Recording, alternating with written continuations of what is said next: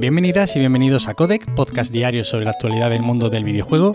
Yo soy Nacho Cerrato y la idea aquí es comentar brevemente lo que se cuece a diario en la industria del videojuego en capítulos muy cortitos. Así que si quieres estar al tanto y tienes poco tiempo, te invito a que te quedes por aquí.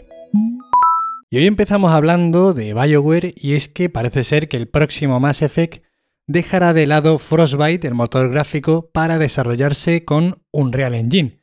Yo entiendo con Unreal Engine 5. Para este título, que entiendo que debería estar en etapas muy tempranas del desarrollo, BioWare ha publicado varias ofertas de trabajo en las que buscan desarrolladores con experiencias en Unreal Engine 4 y Unreal Engine 5.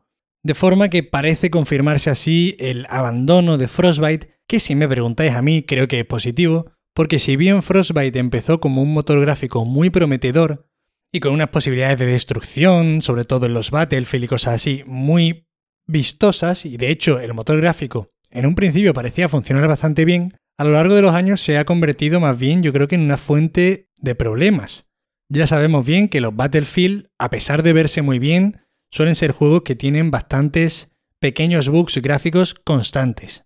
Pero es que los juegos que no son de tiro, como por ejemplo yo recuerdo el Dragon Age Inquisition o por ejemplo el Mass Effect Andromeda, más reciente, que también se hicieron con Frostbite, tuvieron muchísimos problemas en el desarrollo. Unreal Engine otra cosa no, pero funciona bien y encima el Unreal Engine 5 pinta absolutamente diferencial. O sea, no sé si habréis visto la demo técnica que sacaron para nuevas consolas de Matrix, pero parece ser un salto técnico como hacía tiempo que no veíamos. De hecho, en Digital Foundry, el medio este especializado en el análisis gráfico de los juegos y de cómo funcionan para que se vean tan espectaculares como se ven actualmente, comentaban que no esperaban ya experimentar otro cambio en la industria que les sorprendiera, pues yo que sé, como fue el paso de las 2D a las 3D.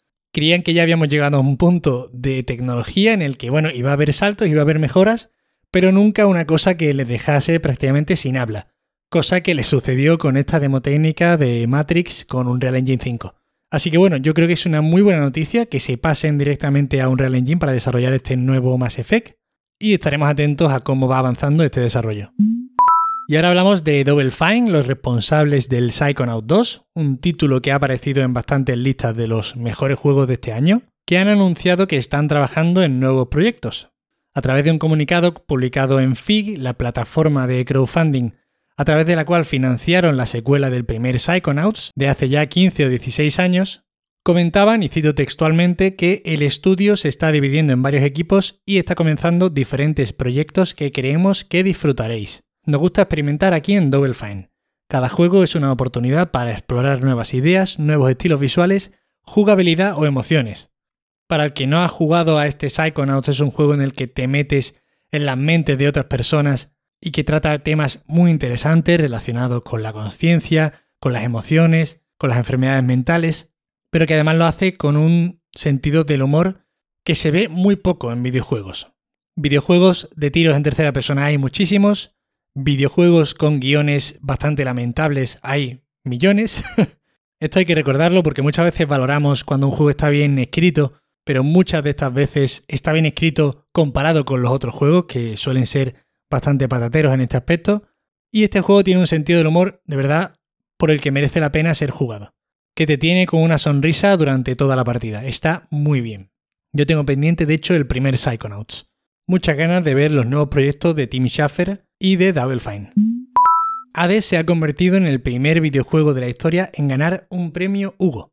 Para ganar este título ha peleado contra Final Fantasy VII Remake, The Last of Us Spiritfarer, Animal Crossing New Horizon y Blaze Ball. ¿Y por qué es el primer videojuego premiado por los premios Hugo? Pues porque estos premios son literarios. Llevan desde 1953 galardonando las mejores obras de literatura de ciencia ficción y fantasía, pero este año han establecido una categoría temporal para, premiar al mejor videojuego. No está claro si continuarán con este premio, pero es probable que lo hagan.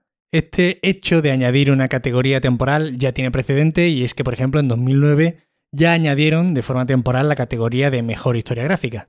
Pero bueno, queda ahí la anécdota. Hades es un juego espectacular, de los mejores de 2020, Mientras decía ahora 2020, estaba pensando, no me puedo creer que estemos acabando 2021, pero es así. Daba por hecho que había salido hace un par de días y medio. Pero bueno, aprovecho que ha salido premiado por aquí para recomendárselo a todo el que no lo haya probado. Y ahora vamos con malas noticias sobre componentes y es que esto no mejora, ya no es que no mejore, yo creo que va a empeorar. Y es que según el CEO de Intel, la escasez de componentes se extendería hasta 2023. De verdad, si tenéis la oportunidad de pillaros una consola de nueva generación y os lo estáis pensando, sobre todo para este año que viene próximo, que viene bastante cargado, no os lo penséis, no esperéis porque nunca va a estar más barata a este paso si nunca hay stock suficiente y probablemente el año que viene sea incluso más difícil que este hacerse con una. Afirmaba no esto que acabo de decir, sino lo de la escasez hasta 2023 Pat Gelsinger en una entrevista concedida a Nikkei Asia en el contexto de la expansión de la empresa en Malasia, enfocada sobre todo a la capacidad de producción de chips y a solventar situaciones como la actual de cara al futuro. Estos planes de expansión no son exclusivos de Malasia, se ha hecho una muy fuerte inversión de 7.100 millones de dólares en Irlanda, Estados Unidos, Israel, también se habla de que se va a expandir por Estados Unidos y Europa, pero claro, para que esto se empiece a notar todavía falta más o menos un año.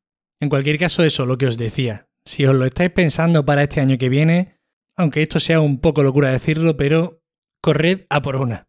Y esas serían todas las noticias de hoy. Quería recordaros antes de nada que Square Enix ha anunciado que la versión de PlayStation Plus de Final Fantasy VII Remake se podrá actualizar gratuitamente desde este miércoles a la versión de PlayStation 5. Hasta ahora solo podías actualizarla a la nueva generación si habíais comprado el juego, pero si lo tenías del Plus, que lo dieron hace unos 6 meses, no te dejaba. Pues bien, buena noticia porque el miércoles ya podéis actualizarla.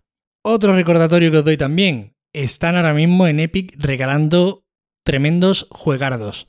Ayer dieron gratis el Loop Hero, el día anterior regalaron The Vanishing of Ethan Carter, que también os avisé, pero es que además os regalan 10 euros de saldo para que gastéis en cualquier juego simplemente con que iniciéis sesión, y esto dura hasta el 6 de enero. Yo ayer en Twitter recomendaba seguir estos pasos para luego comprar Inscription, que probablemente sea el juego del año junto a It Takes Two, que además está de oferta por 15.98 y con el saldo este te sale por 6 euros el juego. Seguidme en Twitter si queréis estar atentos a este tipo de cosas. Y nada más por hoy. Agradeceros como siempre de corazón que estéis ahí al otro lado. De verdad, muchísimas gracias. Ya sabéis, para cualquier queja, sugerencia o comentario me tenéis en arroba Nacho Cerrato en Twitter. Deciros que han activado la puntuación en Spotify, por lo que si me podéis dejar 5 estrellas os lo agradecería infinitamente, de verdad. No sabéis la ilusión que hace ver cada nueva reseña o valoración en los servicios estos en los que se puede, como Apple Podcast o Spotify. Y nada más, de nuevo agradeceros de verdad que estéis ahí al otro lado y nos vemos mañana como siempre. Hasta luego.